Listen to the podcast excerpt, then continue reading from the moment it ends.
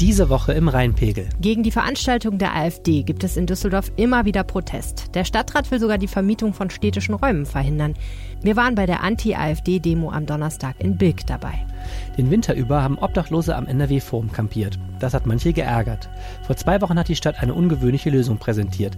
Sie hat der Gruppe zwei Einfamilienhäuser mit Garten in Hamm zur Verfügung gestellt. Helene kennt die ganze Geschichte. Das Festival Parklife soll den Düsseldorfern ihre Parks näher bringen.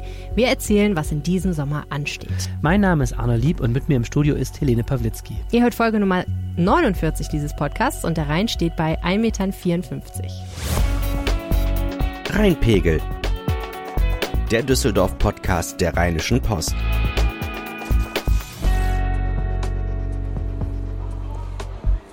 Was bewegt Düsseldorf? Wir sprechen drüber jede Woche eine halbe Stunde. Ihr hört uns auf RP Online, auf Spotify und auf iTunes. Und diese Woche bewegt Düsseldorf zumindest den Stadtteil Bilk ganz intensiv eine Veranstaltung der Partei Die Alternative für Deutschland. Arne, erzähl doch mal, wo wir sind und was wir sehen. Wir sitzen gerade vor dem Bürgerhaus in Bilk und wir sehen vor uns erstmal eine ganze Reihe von Fahnen. Da ist eine Gegendemonstration äh, ich sehe eine Fahne von Grünen gerade, von der Linkspartei, von, ich glaube, Verdi ist das da hinten.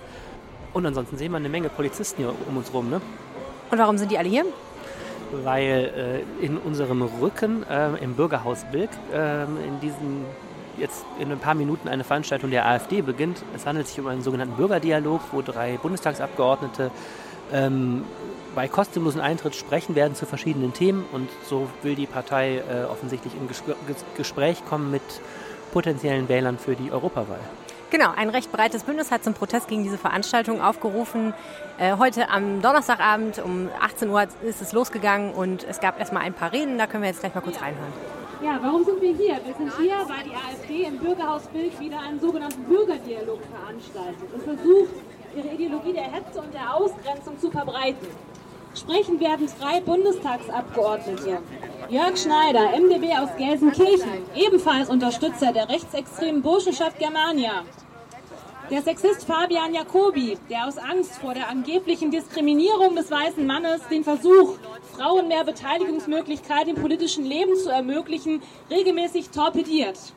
Und Beringer Elsner von Gronow, der mit seiner alternativen Mitte versucht, der AfD einen bürgerlichen Anstrich zu verleihen. Aber wir wissen, braun lässt sich nicht übermalen. Egal welche Farbe man hinzufügt, braune Brühe bleibt immer braun. Und ich möchte an dieser Stelle an unseren Parteivorsitzenden Andreas übergeben. Danke, danke, danke. Ja, ihr Lieben, in den nächsten zwei Stunden findet was statt. Da oben Hass, hier Liebe. Da oben Ausgrenzung, hier Toleranz. Da oben braunes Gesülze, hier Regenbogenfarben, von allen Seiten. Und ich finde das wunderbar, dass wir heute hier zusammenstehen, mitten in Bilk und unser Wohnzimmer verteidigen und dann dort um deutlich sagen, ihr seid hier in der Tat nicht willkommen. Wir wollen euch hier nicht sehen. Der Düsseldorfer Stadtrat hat dankenswerterweise dafür gesorgt, dass es einen Beschluss gibt, dass wir solche Extremisten hier nicht haben wollen. Jetzt muss die Verwaltung das nur noch umsetzen in ein Konzept, was rechtssicher ist. Solange müssen wir warten und müssen auch parat stehen und da sein. Ich bin im Deutschen Bundestag ja dieser Hetze ja ständig ausgesetzt. Ihr könnt euch das vorstellen, was von der einen Seite des Hauses an Zwischenrufen kommt, an billiger Propaganda, an billigem Populismus, an einfachste Antworten auf komplexe Fragen der Menschen. Wir alle sind gemeinsam hier, um dafür zu sorgen, dass das aufhört. Gemeinsam mit den Schwestern und Brüdern von den Grünen, von den Linken, von der Partei, von den Wohlfahrtsverbänden, von meiner SPD und von vielen, vielen Verbänden, von DSSQ, von Flüchtlinge sind willkommen und äh, Düsseldorf ist bunt. Ihr alle seid eingeladen, mit uns gemeinsam heute hier zu stehen und deutlich zu machen, Düsseldorf ist und bleibt tolerant, weltoffen und wir setzen diesen Ausgrenzern und Rassisten unser klares bürgerliches Statement entgegen. Und in meiner Partei verabschiedet man sich am Ende und sagt Freundschaft. Anne, wie steht denn die AfD in Düsseldorf eigentlich so da, so generell? Also grundsätzlich muss man sagen, Düsseldorf ist alles andere als eine AfD-Hochburg. Ich habe mir nochmal die Zahlen jetzt angeguckt der letzten äh, Bundestagswahl. Das war ja der letzte Wahlgang jetzt vor der ähm, kommenden Europawahl. Da ist es so, die AfD war bundesweit bei 12,6 Prozent. In Düsseldorf war sie gerade bei 7,9 Prozent der Stimmen. Also deutlich unter Bundesschnitt hier in Düsseldorf. Und das ist das, was sich bis jetzt durch alle Wahlen hier gezogen hat. Und diese Proteste bei dieser Veranstaltung, kennt man das schon von anderen Gelegenheiten? Auch das ist was, was die AfD ähm, hier in Düsseldorf begleitet. Es gab immer wieder großen Protest gegen die AfD. Ich meine, er ist zahlenmäßig etwas kleiner geworden, weil man sich auch ein bisschen daran gewöhnt hat an die AfD-Veranstaltung. Ich erinnere mich noch 2016, da gab es einen Parteitag hier im Düsseldorfer Gymnasium. Das war noch erheblich größer als das, was wir heute hier sehen. Das sind ja nur, ich bin immer so schlecht im Schätzen von von, von, Menschengruppen, aber vielleicht 200 bis 300 Leute, die da unten stehen oder so? Ja, vielleicht maximal, ne? Ja. Ich würde es eher auf weniger schätzen, aber ich bin auch schlecht im Schätzen. Ich würde sagen so 150 bis 200. Kann auch sein.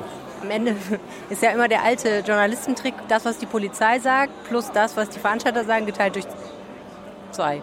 Und dann hast du ungefähr ein Durchschnitt, der korrekt ist. Dann sind zumindest alle gleich unzufrieden im Schluss. Ne? genau. wie bei jedem Kompromiss.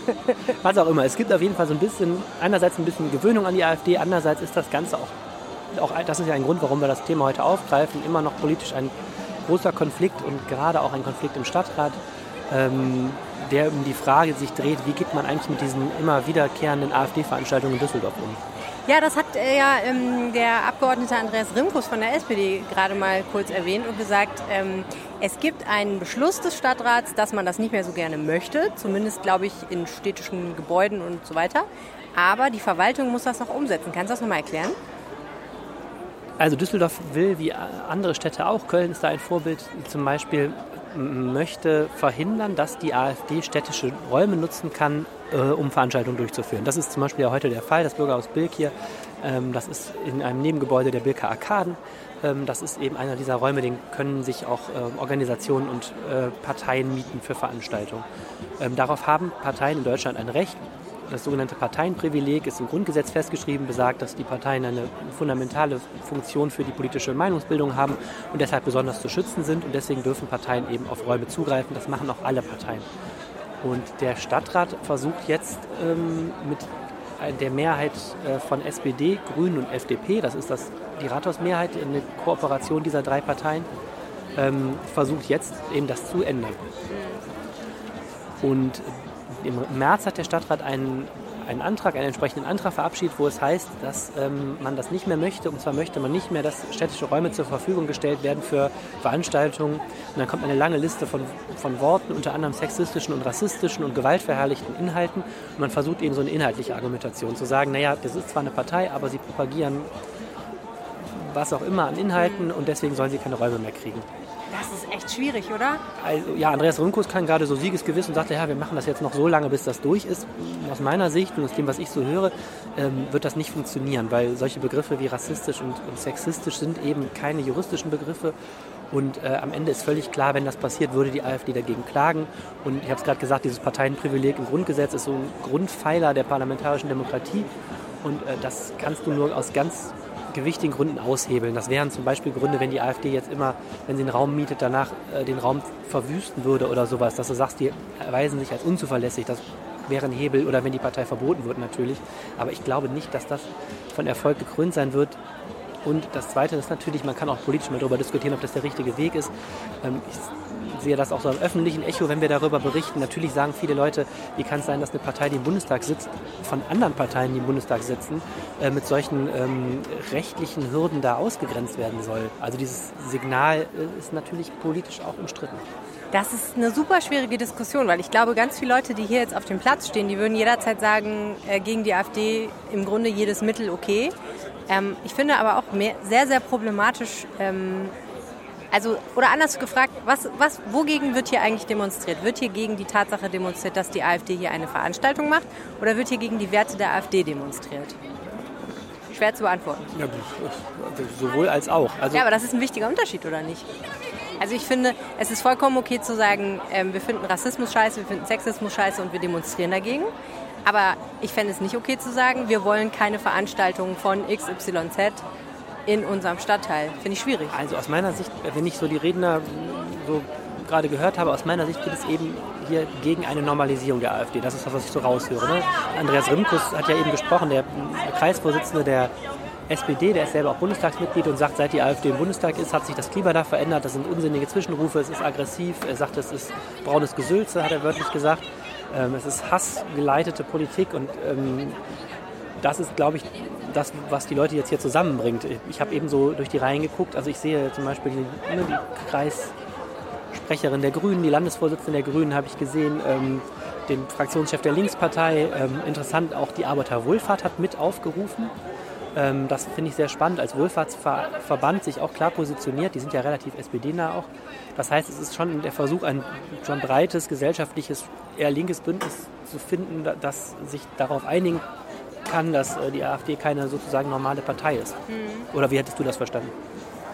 Ja, schon. Also ja, ich denke, also ich, ich glaube, mir fällt vor allen Dingen auf, dass es da eigentlich nicht diese Differenzierung gibt. Ich glaube, wenn du die Leute, die hier vor uns stehen, fragen würdest, würde dir da jeder was anderes sagen, wogegen hier gerade konkret also demonstriert wird. Und wie gesagt, also ich, ich halte das für eine wichtige Unterscheidung, die man für sich selbst auch klären muss. So, wogegen sind wir eigentlich und was gehört zu einem freien, demokratischen Staat dazu und was muss man dann halt auch aushalten. Aber ich glaube, da gehen die Meinungen in Deutschland einfach jetzt auch gerade noch sehr auseinander und ja, keine Ahnung, muss man vielleicht mal diskutieren. Da hast du völlig recht, ich auch so. Ähm, das ist aber auch eine interessante Geschichte, die, die für mich das ganze Thema auch politisch so interessant macht. Ich sehe auch hier und nehme auch als Reporter seit Jahren daran teil, dass es eben auch so eine so eine Suche gibt nach einem Umgang mit der AfD. Ne? auch, ich erinnere mich noch an die Podiumsdiskussion jetzt vor der Bundestagswahl. Da war es teilweise auch die Frage, nimmt man die AfD mit aufs Podium? Da haben die Veranstalter völlig unterschiedliche Antworten drauf gefunden. Düsseldorf ist kein, sicherlich kein AfD-Stammland. Also der, der, der Widerstand, also jetzt der friedliche Widerstand gegen die AfD ist ja von Anfang an sehr laut. Also das kann man schon sagen in den letzten Jahren. Ähm, und trotzdem findet natürlich ja auch die Diskussion statt und auch völlig zu Recht. Wo sind da Grenzen? Also zum Beispiel bei dieser Raumvergabe finde ich auch, dass ich fände auch, dass es kein gutes Bild ist, jetzt äh, die AfD da per se auszuschließen, weil ich glaube nicht, dass da man da viel mit erreicht. Es geht ja wirklich nur um die Frage, ob die städtische Räume nutzen, nutzen dürfen. Ich glaube, dass die Auseinandersetzung mit der AfD eben anders geführt werden muss. Ja, also erstmal ist das hier ja wirklich auch ein witziges Bild. Ne? Man hat äh, einen bunten Haufen Menschen gegen die AfD. Dann hat man hier den sozusagen McDonalds Fernsehgarten, wo die Leute äh, vor dem Bilka-Garten sitzen und ihre Burger mampfen. Das ist schon eine absurde Atmosphäre, weil ich glaube, viele Leute auch nicht so richtig verstehen, warum hier so viel Polizei unterwegs ist.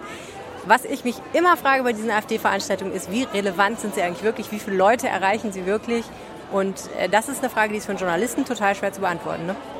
In der Tat, wobei ich werde es gleich nochmal versuchen. Also bis jetzt ist ja immer die Regel, keine Journalisten sind zugelassen. Ich habe auch mehrfach angefragt, ob ich mal auf einem Parteitag mitmachen darf. Normalerweise, mich interessiert ja das ne, kommunalpolitische Geschehen. Das heißt, ich gehe auch gerne mal auf Parteitage und höre, was die Parteien so umtreibt. Das ist mit der AfD eben schwierig. Die wollen da keine Journalisten haben. Ähm, und äh, man kommt sehr schwer mit ihnen in Kontakt, teilweise auch mit offener Ablehnung, dass sie sagen, wir wollen jetzt nicht mit Journalisten reden, andere sind da offener.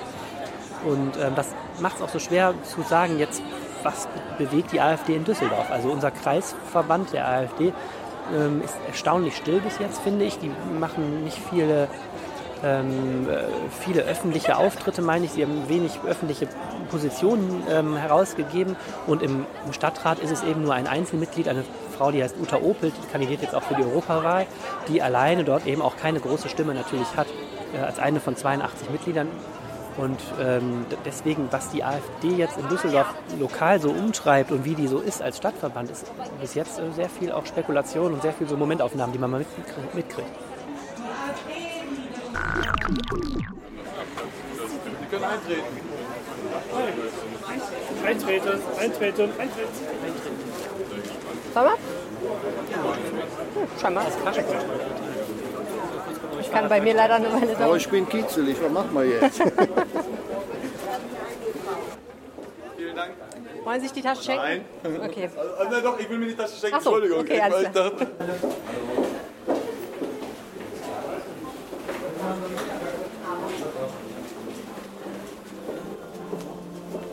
Guten Tag. Hallo. Sind Sie von einem Veranstaltungsteam mit? Vom Sicherheitsdienst. Vom Sicherheitsdienst. Ich würde einmal gerne fragen, ob Tonaufnahmen erlaubt sind am besten mal dem Herrn da vorne im Sakko ansprechen. Das werde ich tun, Dankeschön. Entschuldigen Sie? Ja? Hallo. Hallo. Helene Pawlitzki. Ich arbeite für die Rheinische Post und mache einen Podcast und wollte fragen, ob Audioaufnahmen erlaubt sind. Äh, müssen die MDBs entscheiden. Genau, würde ich auch die MDBs im okay. Endeffekt Gibt fragen. Gibt das Kopplungen? Ja, ne? Weil es geht ja darum, dass wir die ganzen Tonaufnahmen von den Impulsvorträgen nachher auch auf unserer Internetseite ah. zu finden Konzentriere dich mal eben, das mal. Machen sofort. Okay, ich setze mich da hin, Sie sagen Bescheid.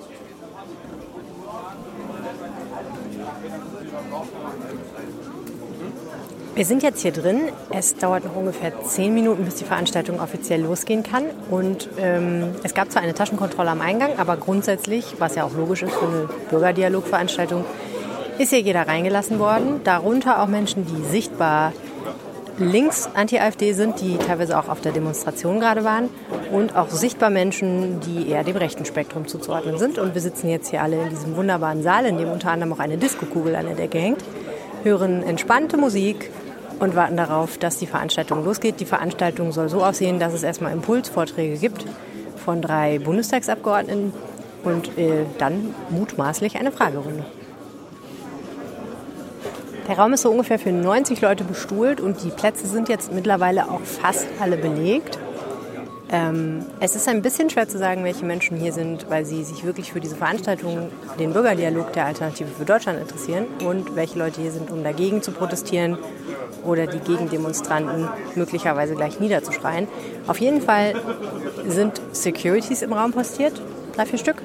Und hinten im Raum stehen auch Polizisten, die diese Veranstaltung schützen sollen. Also, falls was passiert, gibt es hier auf jeden Fall Sicherheitskräfte, die sich darum kümmern wollen. Ja, meine Damen und Herren, darf ich um Ihre Ruhe bitten, um, Ihre Aufmerksamkeit. Herzlich willkommen in Düsseldorf-Bilk. Mein Name ist Sebastian Schulze und ich habe die Freude, Sie heute hier durch das Programm der AfD-Bundestagsfraktion Landesgruppe NRW begleiten zu dürfen. Wir freuen uns und äh, da frage ich mich, welche Partei das schon von sich behaupten kann, dass wir so ein buntes Publikum heute hier in Bilk begrüßen und es freut uns, dass Sie alle hier sind.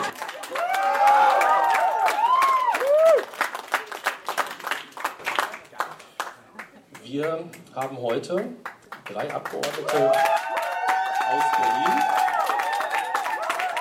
So beliebt seid ihr, das ist schön.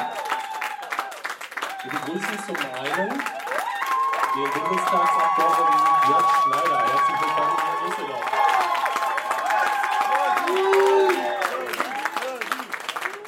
Er spricht über ein spannendes Thema, das bedingungslose Grundeinkommen. Das dürfte für große Interesse sein.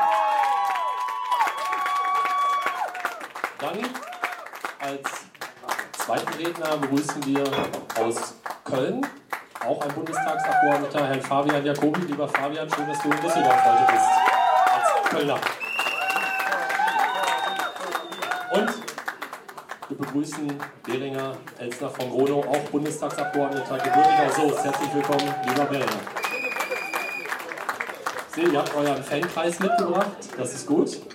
Und jetzt fangen wir gleich, wie es bei uns auf der Agenda steht, mit Herrn Jörg Schneider an und über das, er spricht über das Thema bedingungsloses Grundeinkommen. Herzlich willkommen, lieber Jörg.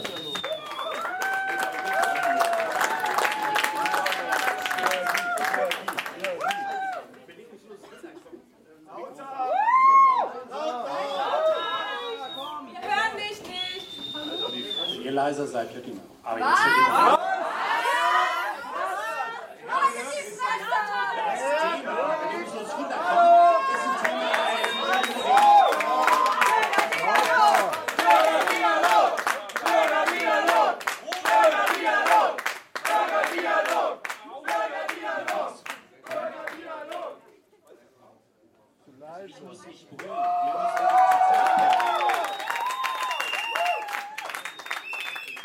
Das Thema bedingungsloses Grundeinkommen ist jetzt sicherlich kein Thema, was man so direkt mit der AfD in Verbindung bringt. Es ist auch noch ein Thema, was bei uns jetzt im Programm schon ausführlich ausgeführt ist und wir haben da ja noch keine komplette Lösung. Aber wir machen uns darüber Gedanken und das hat vor allen Dingen einen Grund. Das derzeitige Sozialsystem, das wir haben, ist nicht wirklich besonders gerecht. Wenn Sie sich mal vorstellen, Sie haben einen, der Mindestlohn verdient, dann sind das so ungefähr brutto 1600 Euro im Monat. Den bleiben am Monatsende nach den Abzügen ungefähr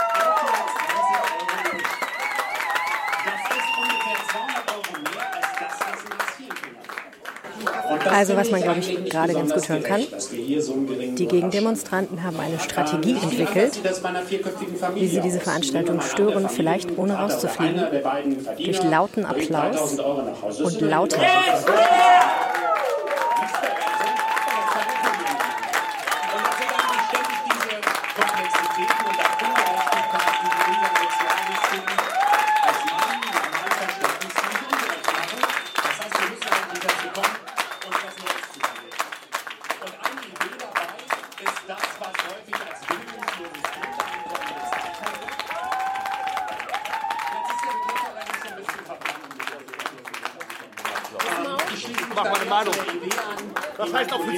doch nichts. Ein Problem? Ganz kurz. Gut, jetzt brauche ich Ihren Namen. Hamilton. Hier hinkommen. Ihren Namen. Jeder hat im Grunde genommen, und jetzt könnt ihr wieder applaudieren, äh, monatlich 500 Euro sozusagen wäre. Das ist für mittlere und niedrigere Einkommen eigentlich überhaupt keine Unterschied macht. Ein Einwand, den man immer wieder hört, und es geht hier um dieses bedingungslose Grundeinkommen, äh, ist, naja, diese 500 Euro, die jeder jeden Monat bekommt, die bekommt dann ja auch der Reiche. Ist das eigentlich vertretbar? Ist das richtig? Ja, aber wir haben doch heute schon die Situation. Es gibt immer wieder Wortgefechte zwischen den Leuten, die weiter vorne sitzen und zuhören wollen, und den Leuten, die weiter hinten sitzen und das nicht so gerne möchten. Die Veranstalter möchten nicht, dass es zu diesen Wortgefechten kommt. Die halten dann immer die zurück, die sich beschwert haben, dass es zu laut ist. Was kommt am Ende raus? Und letztendlich haben wir dieses System durchgerechnet und für Durchschnittsbürger, dass es wirklich zukunftsfähig wäre. Langweilig. Das ist auch den Anforderungen, die wir in einem zukünftigen Arbeitsmarkt mit wechselnden Arbeitsverhältnissen, mit ständigen Phasen der Weiterbildung haben würden. Und deswegen ist es für mich, trotz aller mittlerweile Dialog. Viele haben das Einfach jetzt ja meinen Teil. versucht, wieder gelaufen. Geht ja in zwei so Richtungen. es ich gerne Kritisiert, Kritik muss man vertragen. dass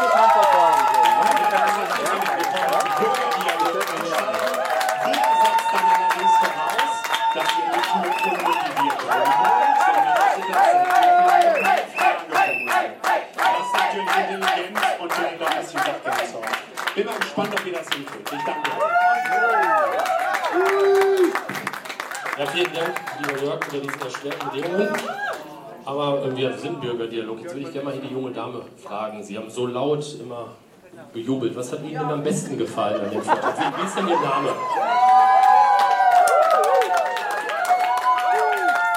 Ze- Zeigen Sie ruhig Gesicht, das ist kein Problem. Meinen Namen muss ich erstmal nicht preisgeben. Nur eine Höflichkeitsfrage.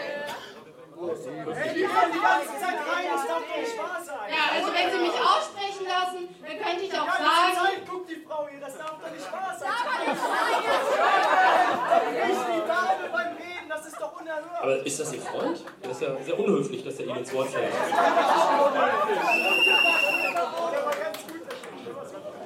Das liest man im Knigge heute, dass man eine Dame aussprechen lässt. Okay. Das ist ja natürlich äh, schön von einem wahrscheinlich super sexistischen Menschen zu hören. Sie haben ja, ganz viele Vorurteile. Sie haben ja Vorurteile. Entschuldigung. Kommen Sie weiter, zeigen Sie gut. Wird schwierig mit den Argumenten, ne? Wollen Sie was sagen? Ich so eine rassistische Partei wie die AfD nichts gegen sagen. Wenn ich da was gegen sagen muss, haben die Leute, die das fordern, irgendwas falsch gemacht. Was hat Herr Schneider Rassistisches gesagt gerade? Ich konnte Herrn Schneider leider nicht verstehen, es war zu viel Lärm um mich herum. Das ist, das ist die Logik. Also, also mir manchmal wirklich Angst und Bange um die Zukunft Deutschlands, wenn ich so eine Logik verstehe. Ich wollen wir den zweiten Referenten nach vorne bitten. Lieber Fabian Jacobi, mit deinem Organ, denke ich mal, du bist aus Köln trainiert, ja, wirst du dagegen ankommen, da ist die Bühne für dich. Herzlich willkommen in Düsseldorf.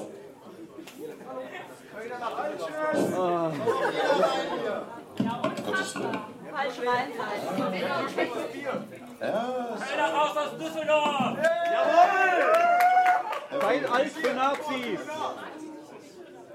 Waffeneinsatz an den Grenzen gegen Kölner!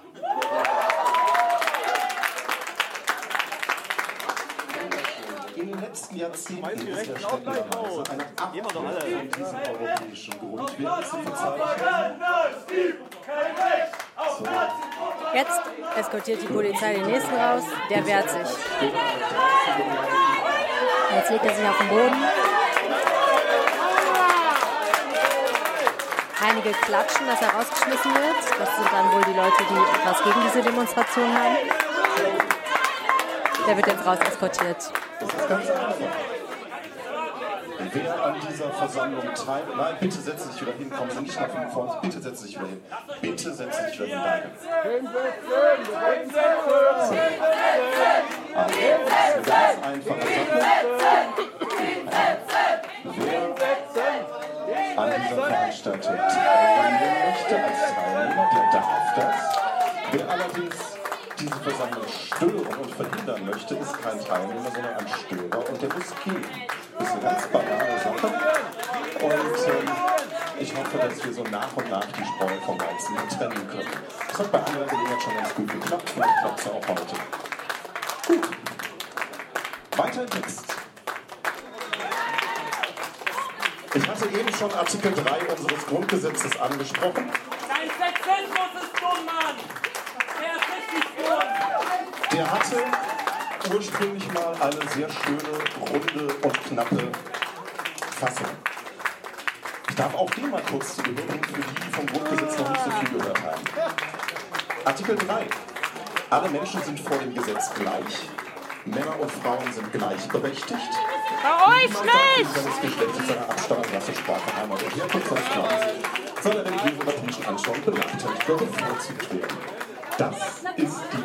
Immer wieder ziehen die Sicherheitsleute die Menschen aus den Reihen raus, die klatschen, bitten sie, die Veranstaltung zu verlassen und gelegentlich tun die das auch ohne Widerstand und wenn nicht, dann kommt die Polizei. Und die Menschen, die Wert auf diese Veranstaltung legen und die hergekommen sind, um zuzuhören, Und mehrere Jahrzehnte sind wir in diesem Land. die treten auch immer der wieder an die Menschen heran, die sie schwören Gleichheit vor dem und äh, versuchen auf sie einzuwirken, meistens ohne Erfolg. Auch ziemlich gut gefahren. Warum was das dran ändern? so weitergehen können, wäre nicht in den 70er und verstärkt in den 80er Jahren eine Ideologie aufgetreten, äh, der sogenannte Quotenfeminismus.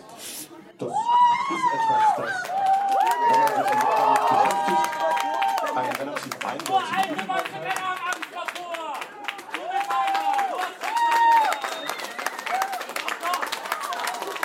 Faszinierend, wirklich faszinierend.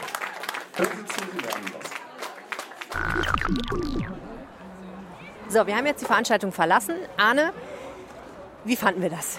Boah, ganz schön anstrengend, ne? Es war ganz schön hitzig. Ja, Also- vor allen Dingen hast du ja noch einen Artikel nebenbei geschrieben, wie du das geschafft hast, dich zu konzentrieren. Ja, ne, das ist, äh, das ist die alte Lokaljournalistenroutine. Ich kann überall schreiben. Im Großraumbüro und auch bei so einer ihr, seid so, ihr seid in der Redaktion noch viel lauter. Also unterm Strich, was man gesehen hat, ist, die Linken wollten diese Veranstaltung stören. Ich sage jetzt mal pauschal die Linken. Das Mhm. haben sie auch geschafft, äh, würde ich sagen, in weiten Teilen, weil es war wirklich so, die ersten beiden Vorträge waren kaum zu verstehen. Ähm, es ist dann deutlich ruhiger geworden, weil nach und nach die aussortiert wurden. Ich fand, das haben die Securities relativ geschickt gemacht. Die haben nicht direkt alle versucht abzuräumen, sondern immer so nach und nach gesagt, du kannst du bitte leise sein, sonst musst du gehen. Und das haben die natürlich nicht gemacht. Was ich äh, ganz gut fand, war den, muss ich sagen, war so der Auftritt der Polizei, die sofort mit einem relativ großen Aufgebot, da mit 20 Leuten oder sowas, sich an die Seite gestellt hat. Ich fand, das war dann auch für alle Seiten ganz gut. Es, die, die Stimmung war unheimlich aggressiv irgendwann auch zwischen einigen Zuschauern, die dann sich so ärgerten über die Gegendemonstranten, dass sie da teilweise auch sich sehr bedrohlich aufbauten. Ich fand diese in den meisten Teilen sehr passive Polizeipräsenz dann aber schon ganz gut, äh, dass immer klar war, so hier wird auch mal dazwischen gegangen. Ich glaube, sonst hätte es da drin auch einige, einige Schlägereien geben können. Ähm, unterm Strich, inhaltlich haben wir leider nicht so fürchterlich viel mitbekommen von dem, was da jetzt rednerisch gesagt wurde, muss man sagen. Nee, es ist auch wirklich, äh, wirklich kaum möglich, äh, wenn die Leute da immer einfach jubeln und äh, zwischen, also überhaupt zuzuhören, wenn man das, wenn man das wollte. Jetzt waren wir auch, glaube ich, heute Abend nicht da, um, das waren ja bundespolitische Vorträge von der Verteidigung über Frauenquote und so. Ähm, da habe ich jetzt auch nicht alles so unheimlich verfolgt. Was wir jetzt auch nicht mitgekriegt haben, weil es jetzt einfach auch ein Zeitpunkt ist, wo wir gesagt haben, wir müssen jetzt mal gehen und auch die Zeitung fertig machen, ist, ähm, ob es jetzt tatsächlich noch Fragen aus dem Publikum gibt und was die Leute, die da hinkommen, um diese Veranstaltung zu hören, eigentlich dann fragen. Das kann natürlich jetzt auch noch sein, dass jetzt noch der spannende Bürgerdialog teilkommt. Ne? Kann natürlich alles sein, klar. So, äh, hier vor der, den Bicker-Arkaden stehen noch äh, eine Menge Gegendemonstranten rum. Die wollen auch nach eigener Aussage noch bleiben, bis die Veranstaltung beendet ist. Aber wir gehen jetzt sozusagen zurück ins Funkhaus. Helene, die Obdachlosen, die vor dem NRW-Forum kampiert, haben, äh, haben uns ja auch in diesem Podcast schon bewegt und haben auch äh, die Stadt bewegt, weil. Stimmt, wir haben darüber gesprochen, als wir über Lombiba gesprochen haben. Genau, ne? weil wir. Stimmt. Ach, sonst gar nicht? Nee, ich glaube wir nicht. hätten- Nicht so. unabhängig davon. Ich habe so oft darüber gelesen, ich hatte das Gefühl, Du wir hast haben auch darüber gesprochen. oft darüber geschrieben wahrscheinlich, ne? Nee, du glaube ich eher, ne? Nee, ich nicht vorher. Ach so. Okay, jetzt haben Gut. wir alle komplett verwirrt.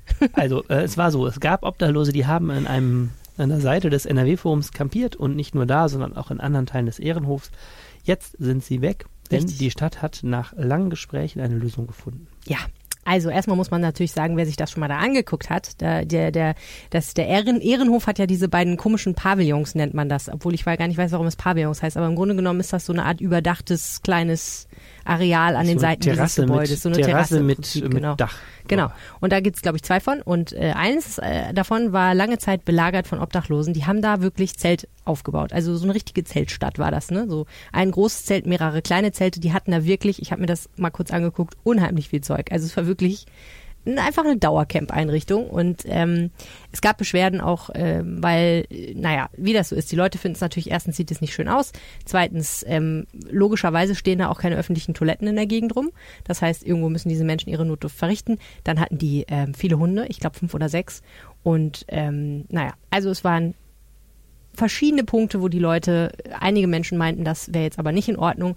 Und die Stadt hat auch gesagt, so richtig toll finden wir das nicht, aber wir dulden das jetzt mal im Winter.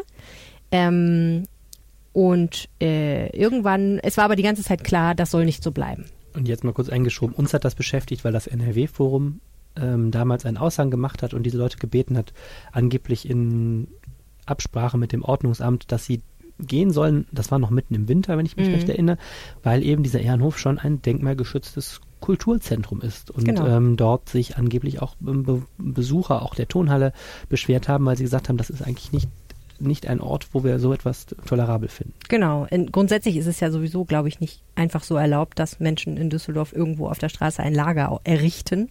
Ähm, und naja, da, dort auch nicht. Äh, das Lustige an diesem Aushang ist, es will so richtig jetzt anschließend keiner mehr gewesen sein. Also es ist Also nicht es so gab richtig dann schon klar. Protest, weil die Leute gesagt haben, wir können Genau. auch nicht im Winter äh, Obdachlose Ja, vertreiben. Wer die politische Verantwortung dafür jetzt hat, äh, die wird sich so ein bisschen hin und her geschoben. Aber schlussendlich wurde dieser Zettel ja auch wieder entfernt und ähm, es wurde weiterhin geduldet, bis dann vor zwei Wochen, Mitte April, die Stadt gesagt hat, äh, Hossa, wir machen eine Pressekonferenz.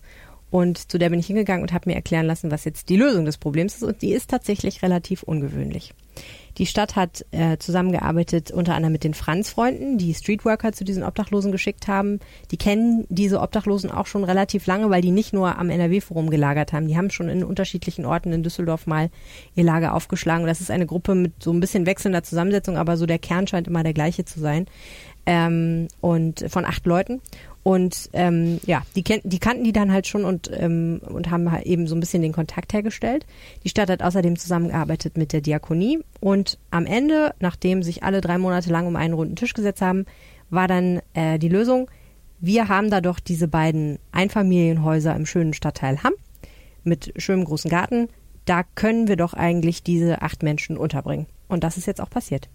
Und wie so viele Dinge auf dieser Welt hat auch das bei Social Media zu wilden Diskussionen geführt, weil die eine Hälfte sagte, äh, super, dass diese Wohnungslosen von der Straße sind Mhm. und dass die Stadt ein solches großes Herz zeigt. Und die andere Hälfte sagte, ich hätte auch gerne ein Einfamilienhaus in Hamm äh, und die kriegen eins, warum ich nicht? Also so Richtig. sinngemäß. Ja, Ne? wobei die größere Hälfte aus meiner Beobachtung gesagt hat, finden wir eigentlich gut. Ist mal eine ungewöhnliche Lösung und ich gönn's denen, warum nicht? So. Aber in der Tat ist, wirft das die Frage auf, wir haben ja auch obdachlosen Schlafheime, wir Mhm. haben ja auch leerstehende ähm, Einrichtungen, äh, die für Flüchtlinge genutzt worden sind, äh, in denen man auch Wohnungslose unterbringen könnte. Wie kommt es denn jetzt, dass diese Wohnungslosen da diese Häuser bekommen? Mhm. Also die Lage ist wie immer kompliziert. Es gibt unheimlich viele verschiedene Angebote für Obdachlose. Das muss auch so sein, weil äh, die Stadt steht als trägt als stetes Mantra vor sich her. In Düsseldorf muss niemand auf der Straße schlafen und das ist auch so. Die Stadt ist auch rechtlich verpflichtet dazu. Ähm, also spezifisch das Amt für Migration und Integration. Wenn jemand kommt und sagt, ja, hallo, ich habe keine Bleibe, dann muss die Stadt eine Unterbringungsmöglichkeit finden. Und wie du schon richtig gesagt hast, es gibt da eine ganze Reihe von Einrichtungen, auch Einrichtungen unterschiedlicher Träger. Notschlafstellen, im Winter gibt's Schlafstellen, also alles Mögliche gibt es, wo man eben hingehen kann und da schlafen kann. Das Problem ist, ähm, Obdachlose sind ja nicht alle gleich, sondern sehr unterschiedlich und haben sehr unterschiedliche Bedürfnisse. Und ähm, aus unterschiedlichen Gründen kann man es nicht so schön finden, in diese Einrichtungen zu gehen. Wenn man zum Beispiel keine Hunde mitbringen kann, ist immer Thema. Ein ne? Problem sind Hunde, genau. Die meisten, viele, viele Obdachlose haben ja Hunde und das ist auch allgemein anerkannt, dass es wichtig ist für diese Menschen, die Hunde zu haben, weil das so eine, es hat eine Schutzfunktion, es hat eine soziale Funktion, es ist eine Stütze und so weiter und so fort. Die sollen die Hunde nicht aufgeben müssen, die können aber nicht in jeder Einrichtung mitgebracht werden, sondern nur in den wenigsten. Ähm, manche sind Pärchen, also es gibt Mann, Männer und Frauen, die auf der Straße zusammenleben. Die wollen, die können dann aber meistens nicht zusammen in diese Unterkünfte gehen, weil die nach Männern und Frauen getrennt sind. Ähm, grundsätzlich muss man auch sagen, auch wenn sich natürlich die Einrichtungen schwer bemühen, diese, diese Unterkünfte schön zu gestalten, es ist, glaube ich, einfach nicht nett da. Also ähm, ne, es ist klar, dass da Menschen zusammenkommen, die wenn sie schon auf der Straße gelandet sind, sehr wahrscheinlich irgendwelche Schwierigkeiten haben. Viele haben Alkoholproblem, viele sind krank, die hygienische Situation ist ganz, ganz schwierig. Ähm, sicherlich ist auch die psychosoziale Situation schwierig. Also das sind bestimmt nicht immer die einfachsten Menschen, die da zusammenkommen. Ich stelle mir das recht stressig vor, in so einer Einrichtung zu übernachten. Ne, und da, also die unterschiedlichsten Gründe führen dazu. Im Fall dieser Gruppe jetzt war das so, dass die gesagt haben, wir wollen gerne zusammenbleiben. Mhm und ähm, wie mir die Diakonie, die die jetzt ähm, betreut, gesagt hat, die sind auch sehr skeptisch gegenüber Hilfsangeboten. Warum ist nicht ganz klar, aber es hat wahrscheinlich was mit der Geschichte der, der einzelnen Menschen zu tun. Also die haben offensichtlich schon mal schlechte Erfahrungen mit dem Hilfssystem. Hast du die eigentlich mal kennengelernt? ich war da mal kurz und habe mal mit einem gesprochen. Also kennengelernt wäre wirklich zu viel gesagt. Wir haben uns fünf Minuten unterhalten. Der war so ein bisschen auf dem Sprung und die anderen waren alle in einem großen Zelt und sind nicht rausgekommen. Und okay. ich wollte die auch jetzt nicht stören, weil ganz ehrlich, zwar ist das öffentlicher Raum, aber trotzdem hat man, wenn man da ist, oder hatte man jetzt, Camp existiert ja so nicht mehr, trotzdem das Gefühl, man dringt ein bisschen in deren Privatsphäre ein, wenn man da rumstiefelt. Ja. Ähm, der war total nett, der Typ, den ich da kennengelernt habe, ähm, aber wir haben uns jetzt auch nicht ewig lang unterhalten. Er hat nur gesagt, er freut sich, das war nach dieser Pressekonferenz, dass jetzt eben diese Lösung mhm. gefunden ist. Okay, und jetzt sind das zwei Häuser, die im längerfristig da in Hamm im Besitz der Stadt sind. Richtig. Und offensichtlich auch nicht in so tollem Zustand sind. Ja, also äh, das Erste, was passierte, nachdem wir das alles so erzählt haben, war natürlich, die, die Frage kam auf, äh, wieso hat die Stadt überhaupt zwei solche Häuser? Ähm, und wieso werden die eigentlich nicht vermietet? Zum Beispiel, äh, und da fängt dann sozusagen die politische Diskussion an, an äh, junge Familien mit Kindern, die sich das vielleicht andernfalls nicht leisten könnten. Mhm. Man könnte ja Modelle finden, indem man denen die günstig zur Verfügung stellt. Äh, die Häuser haben eine etwas verwickelte Geschichte und ich bin noch nicht ganz am Ende mit meiner Recherche dazu, wie das jetzt eigentlich kommt alles. Es ist so, die Häuser sind 1950 erbaut. Das sind halt zwei 50er Jahre Einfamilienhäuser mit Garten und so, eigentlich ganz nett. Die sind ähm, 1980 in den Besitz der Stadt übergegangen. So viel scheint schon mal klar. Äh, die Stadt hat die dann der städtischen Wohnungsgesellschaft übergeben, mhm. der SWD. Das ist ganz normal, weil die, dafür ist die städtische Wohnungsgesellschaft da, dass die eben Immobilien Im vermietet. Der, Im Auftrag genau. der Stadt sozusagen. Genau, die kümmert sich dann eben darum, dass da Mieter drin sind und die ganze Verwaltung und so. Ähm, die städtische Wohnungsgesellschaft sagt, der Auftrag, der an sie damals ergangen ist, ist so, sie, sie so lange zu vermieten, bis die Mieter, die da drin sind, nicht mehr da drin sein wollen. Und wenn die dann leer sind, sie zurückzugeben an die Stadt. Und das ist auch passiert. 2013 sind die Mieter ausgezogen und die Häuser sind zurückgegangen an die Stadt. Offenbar ist es so, dass die äh, Stadt diese Häuser haben wollte, um da Unterbringungen mitzumachen, mhm. denn ähm, die Häuser sind in die Verantwortung äh, des Amtes für Migration und Flüchtlinge übergegangen und wurden offensichtlich auch dafür verwendet, um dort Flüchtlinge unterzubringen. Man muss noch mal kurz vielleicht dazu sagen, dieses Amt heißt ähm, für Migration und also Integration, grob, Integration aber, und aber auch und Wohnungslosigkeit. Ja, die sind dafür auch. Das ist nämlich, wollte ich noch kurz an dieser Stelle einschieben, weil du die ganze Zeit Migration sagst und man sich wundert, ja, ja, vielleicht weil da äh, Wohnungslose auch drin sind. Das ist eine Neugründung dieses Amts, wenn ich mich recht erinnere, mhm. weil viele Flüchtlinge ja, nachdem sie anerkannte Flüchtlinge sind, aber in Düsseldorf keine Wohnung finden, auch Wohnungslose sind. Deswegen hat man jetzt die Wohnungslosen und die Flüchtlinge formal zusammengepackt. Ja. Vielleicht nur mal zur Erklärung, warum die Flücht äh, warum die Wohnungslosen vom Amt für Migration genau. mitbetreut werden. Das ist so eine neue Düsseldorfer Konstruktion. Ne? Ja, man könnte vielleicht auch argumentieren, äh, man muss ja auch Obdachlose integrieren, wenn sie keine Wohnung mehr haben oder so. Kön könnte man auch, ist aber glaube ich nicht der Fall. also Amt für Migration und Integration heißt es richtig, äh, nicht Bundesamt für Migration und Flüchtlinge, das ist ein anderes Amt. Whatever, dieses Amt halt. Dieses Amt halt. Auf jeden Fall, dieses Amt halt ähm, hat dann äh, dort erstmal zwei Familien, glaube ich, untergebracht. Dann hat zwischenzeitlich das Jugendamt diese beiden Häuser benutzt und hat dort unbegleitete minderjährige Flüchtlinge betreut. Und ähm, dann stand dieses Haus eine ganze Zeit lang leer. Und die Frage, warum stand es leer, beantwortet die Leiterin dieses Amts, äh, Miriam Koch, so, dass es diese Häuser nicht vermietbar waren. Und zwar deswegen, weil das Dach kaputt war. in beiden Häusern. Okay. Und das Obergeschoss deswegen nicht benutzbar. Aber bewohnbar sind jetzt, achso, man kann das, Nur das unter, Untergeschoss. Also Untergeschoss bewohnen. Genau, das unter und sie sagt halt, naja, äh, sorry, aber man kann ja keine Häuser vermieten, wo das nur das Erdgeschoss benutzbar ist sozusagen. Aber Leute unterbringen ja kann man da schon. irgendwie. Leute unterbringen konnte man da schon, solange man eben nur das Untergeschoss Okay. benutzt. Das ist ja auch sinnvoll und so ist das jetzt auch aktuell. Was nicht bislang geklärt ist, ist, unter wessen Ägide jetzt diese Häuser kaputt gegangen sind und warum derjenige es nicht repariert hat. Hm, okay. Das weiß ich noch nicht. Aber zumindest man kann davon ausgehen, dass, die, dass der Zustand dieses Hauses nicht so schlecht ist, dass man dann Also nicht abreißen muss man kann. es nicht. Okay. Genau. Man kann es auch reparieren. Es war offensichtlich so, dass die Stadt sich äh, noch nicht so richtig dazu entschlossen hatte, das zu tun. Und nun kam also die Franz-Freunde und der Stadtdirektor Bokaczynsze und die Diakonie zusammen und haben gesagt, was können wir denn jetzt mit diesen Obdachlosen machen? Wir kriegen die irgendwie nirgendwo unter. Ah, Moment, wir haben doch da diese beiden Häuser. Zack, boom, jetzt sind diese Menschen also in den Häusern. Na gut. Und offensichtlich geht es ihnen ganz gut. Ich habe äh, vorhin mit dem Menschen bei der Diakonie telefoniert, der die betreut, und der sagt, das hat schon viel Effekt. Allein schon, äh, der eine sagt, äh, sa- sagt er, der habe äh, gesagt, er müsse jetzt erstmal den Schlaf von drei Jahren nachholen, weil er jetzt einfach erstmal ein Bett und ein Dach über dem Kopf hat. Und die machen sich da jetzt schön. Das ist doch schön. Ein schöner Abschluss der Geschichte. Eine kleine äh, äh, Sache muss ich noch hinzufügen. Ähm, es gab am NRW-Forum, nachdem diese Gruppe weggegangen äh, ist, wieder Leute da kampiert haben. So jetzt ist da ein äh, Campingplatz frei unter besagter, ähm, wie Mhm. nanntest du es, Pavillon. Mhm. Da habe ich jetzt aus dem Rathaus gehört, jetzt reicht es. Ähm, es ist definitiv nicht mehr frostgefährdet, die Nächte, und man will da definitiv keine Dauerlösung draus machen, dass Ja. in dem Ehrenhof gekämpft wird. Also wer da jetzt sein Zelt aufstellt, muss jetzt damit rechnen, dass das Ordnungsamt morgens kommt und sagt, Ja. Ja, ich muss auch ein Addendum zum Addendum machen, weil die Diskussion kam natürlich auch sofort auf äh, von unseren, äh, einigen unserer lieben Journalistenkollegen. Die Frage, können jetzt einfach alle dahin ziehen und kriegen dann äh, sukzessive Einfamilienhäuser zur Verfügung gestellt? ähm, Gibt's keinen ich weiß Rechtsanspruch nicht, drauf. Muss man das überhaupt diskutieren, diese Frage? Natürlich nicht. Also natürlich war das jetzt einfach eine individuelle Lösung für eine Gruppe von Menschen. Und es ist auch nicht klar, wie lange das dauert. Und es ist auch nicht klar, ähm, wann das endet. Also ne, es kann auch sein, dass die Stadt in einem Jahr sagt, so Ja. jetzt äh, seid ihr alle fit genug, um euch anderweitig Okay. Unterbringung zu Ich suchen. ende mit der schönen Journalistenweisheit, wie es weitergeht, bleibt abzuwarten. Ist das eine Weisheit oder ist das einfach nur eine Plattitüde, Arne? Man weiß es ich nicht. meine, es ist oft so nah beieinander. Ne? Ich find's gut, ja, ja. Ja. Äh, jetzt kommen wir zu einem anderen Thema, ähm, bei dem ich immer das Problem habe, immer wenn ich das Wort Parklife höre oder lese, muss ich dieses, diesen gleichnamigen Song von Blur vorpfeifen. Okay, mach. Nee, nicht hier. Ach was. Pfeifen kannst du Innerlich. doch wohl. Jetzt weiß ich nicht mehr, wie er geht. Aber Ich denke immer an Half-Life und das ist, glaube ich, ein, Ein Computerspiel, ja, ich glaube auch ein ziemlich brutales Ja, Computerspiel. das ne? war sowieso in dieser Tradition Doom, äh, Counter-Strike liegt das irgendwo, ne? Stimmt.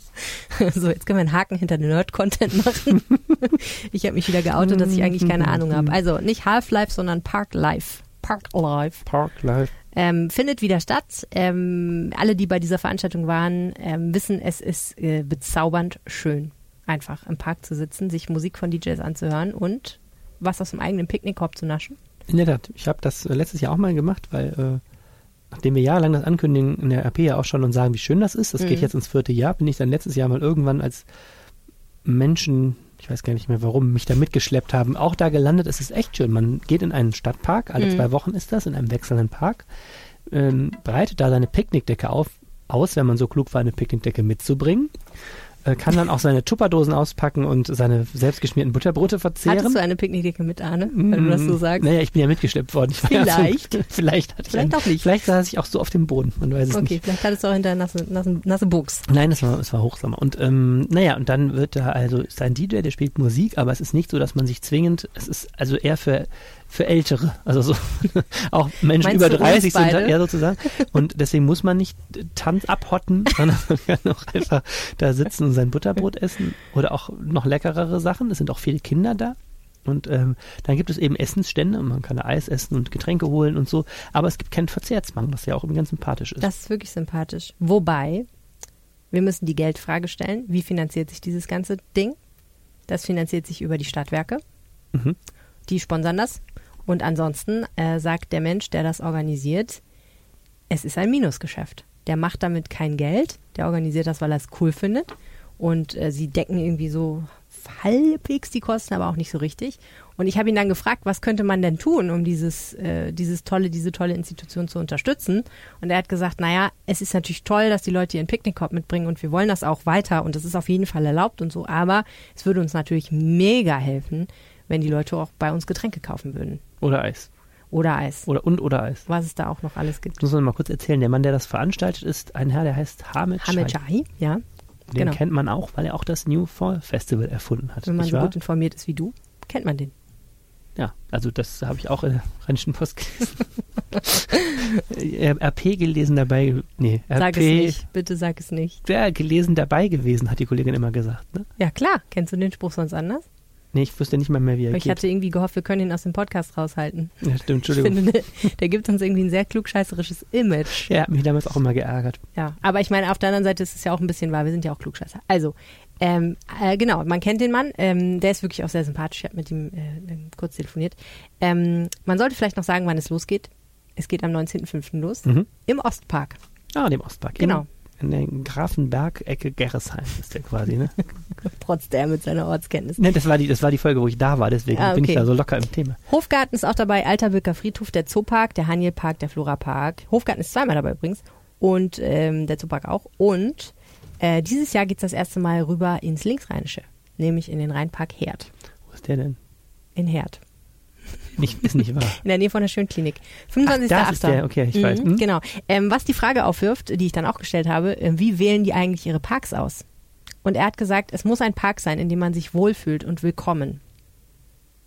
Okay, gut. Jetzt ist die Gegenfrage, welchem Park in Düsseldorf fühlt man sich nicht wohl oder willkommen? Er hatte ein Beispiel für mich. Ah, ja. Und zwar an der Toulouse Allee ist ja diese, ne, sind ja, er meinte Äh. es diese Neubauten. Ach, dieses, das ist auch dieses Park. wo, ja, er sagt halt, theoretisch ist das Ach, ein Park, da ist stimmt, ja eine ja. grüne Wiese und äh, rein prinzipiell ist das wohl ein, und nicht willkommen, Da ne? fühlt man sich nicht Nee. wohl und nicht willkommen. Muss man natürlich auch sagen, ist auch vielleicht ein bisschen unfair, weil die Bäume sind halt noch ganz jung und so weiter und das ist aber auch schon recht kahl.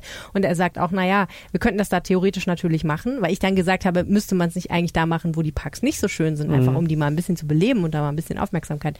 Er sagt dann, nee, also es soll schon so sein, dass die Leute sich wohlfühlen und vor allen Dingen, da an der Toulouse Allee zum Beispiel, wäre die Gefahr sehr groß, dass die Anwohner sich gestört fühlen. Das will er halt gedacht, auch nicht. Nee, da sind sie natürlich auch sehr nah, die Anwohner. Genau. ne?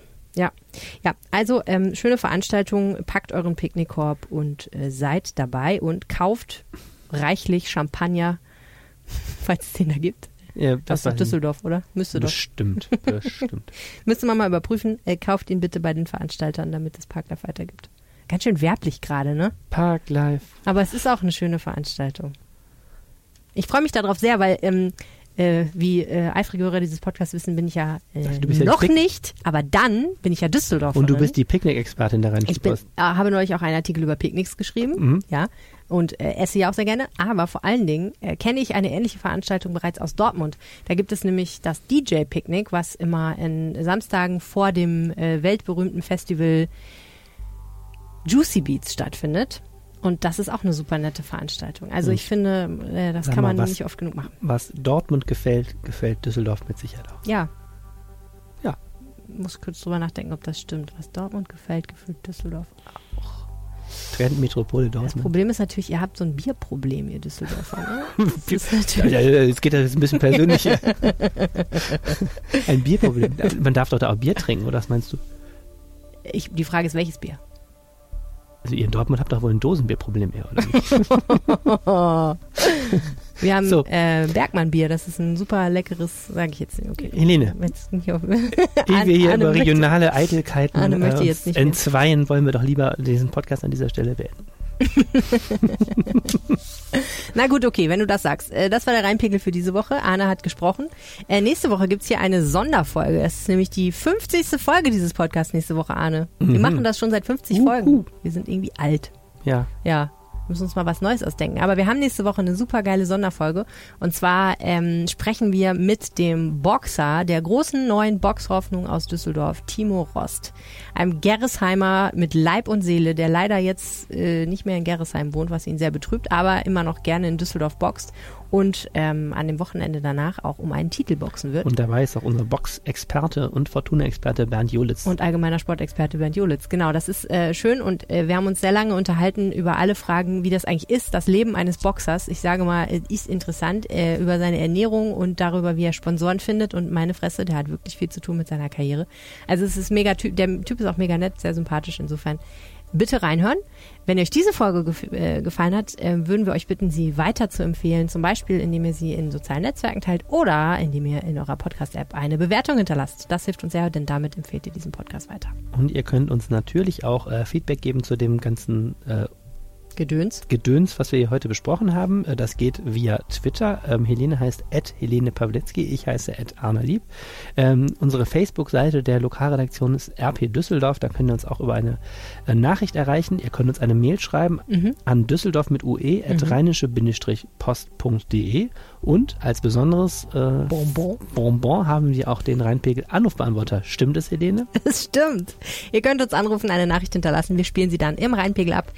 Äh, unter der Telefonnummer 0211 9763 4164 oder 97 63 41 64. Wir wünschen eine schöne Woche. Jo. Bis bald. Bis dann. Tschüss. Mehr im Netz. Alle Nachrichten aus der Landeshauptstadt findet ihr auf rp-online.de slash Düsseldorf.